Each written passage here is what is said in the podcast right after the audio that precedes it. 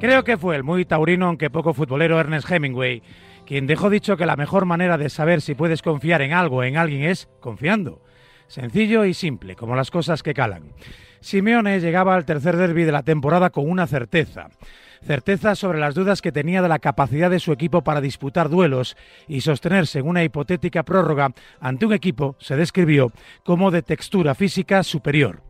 Simeone se imaginó un partido en la previa y se cumplió de principio a fin, desoyendo coreografías más alegres, recurriendo a su esencia, que para eso es esencia, y organizó a su equipo pensando en un partido largo, necesitado de maduración, y en donde el principal acierto sería no cometer errores, justamente eso.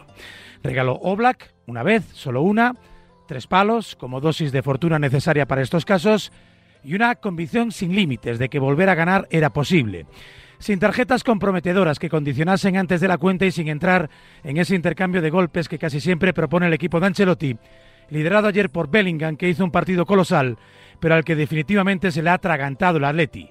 No le sabe marcar. Griezmann, por contra, después de su foto para la posteridad, pasaba de puntillas por un derby en el que su concurso se antojaba imprescindible lucía más el rubio de De Paul que ese flequillo de príncipe, hasta que se cansó de la incertidumbre y sentenció con un golazo antológico y una lección que nunca olvidará Vinicius. El fútbol se gana con los pies y se pierde con la lengua. El Atleti es justo cuarto finalista, no es nada, pero también es mucho a la vez.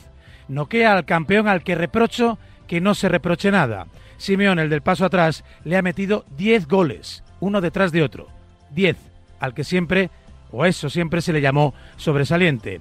La pregunta que debe hacerse ahora es, no es si puede, se puede confiar, es ¿por qué no se confía más?